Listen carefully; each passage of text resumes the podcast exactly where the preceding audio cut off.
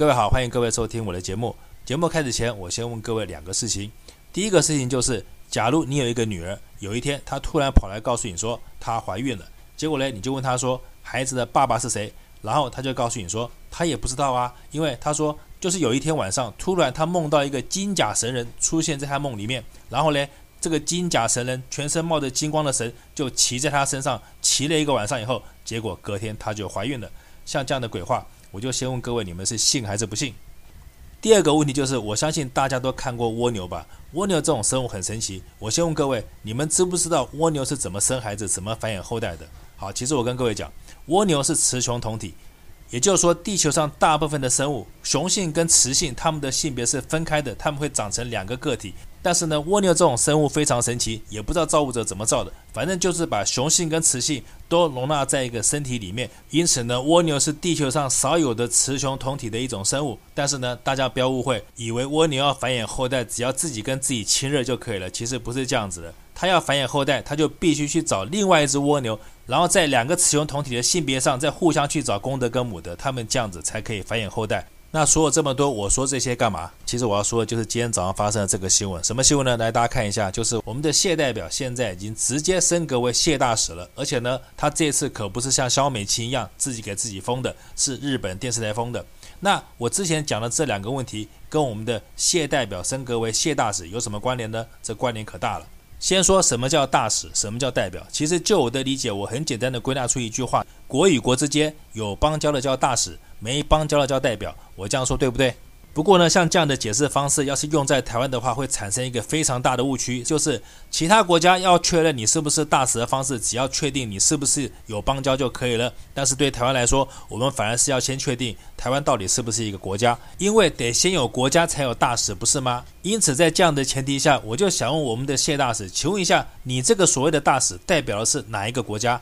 是中华民国吗？还是你还没有成立的台湾国？假如是中华民国的话，那我就觉得很奇怪了。为什么呢？因为前几天你们的绿色委员不是才在立法院提案说，从此以后我们不要再跟国父遗像行礼，意思就是你们再也不想认孙中山是中华民国的国父，这样讲对吧？那既然如此，我就只好先假设你们再也不要中华民国了。所以呢，你现在这个驻日大使，你代表的就是你们台湾国，我这样讲没错吧？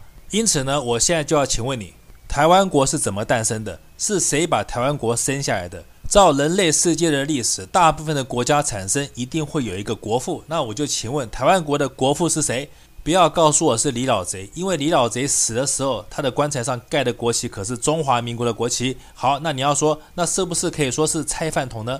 假如你要说是他的话，那这边会有一个问题，就是蔡饭桶它是一个母的，它是雌的，它不是公的，怎么叫国父呢？好，那我们这样子好了，我们叫他国母。那国父是谁？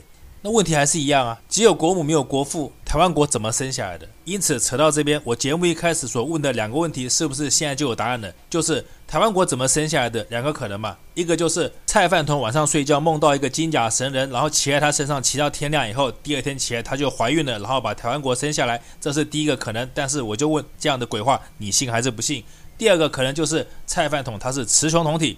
但是我刚也说过了，雌雄同体要繁衍后代的话，他就必须找到另外一只雌雄同体，他们两个互相亲热后，后代才会生出来。那菜饭桶他要去找哪一只雌雄同体，他才可以把台湾国生下来呢？我告诉各位，这个另一只不是别人，就是日本。不信的话，大家可以去翻日本的历史。日本人他们为了不承认自己是中国人徐福的后代，所以呢，他们就编造了一个天大的谎言，说自己的祖先是谁？说自己的祖先是一只鸟。而这只鸟就是凤凰，不信的话，大家可以去查一下日本的神话史。所以日本也是一个没有国父的雌雄同体国家。因此呢，当他遇上台湾国的时候，两个雌雄同体互相吸引下，才生下了台湾国。这也就是为什么民进党那帮畜生们总是把日本当成他的爸爸，这样大家了解了吧？说到这边，我相信那些台独的愤青一定要骂我说，我又在胡说八道，在编故事，在污蔑领导人。好，你们要这样骂我的话，我只能承认一半我的错误。哪一半呢？就是。我说的第一个可能应该不会发生，哪有那么倒霉的金甲神人，他会愿意骑在菜饭桶身上？要是有这样倒霉的金甲神人，他骑在菜饭桶身上的话，那我相信他在修行一亿年，他也修不回他的神仙功体。那第二个就是，我怎么可以说菜饭桶是雌雄同体呢？雌雄同体的话，不就是妖怪了吗？我可以告诉各位，我可以证明菜饭桶就是一个雌雄同体的妖怪。怎么证明呢？来，大家看一下底下这些图片。第一个呢是魔，什么魔？佛地魔啊。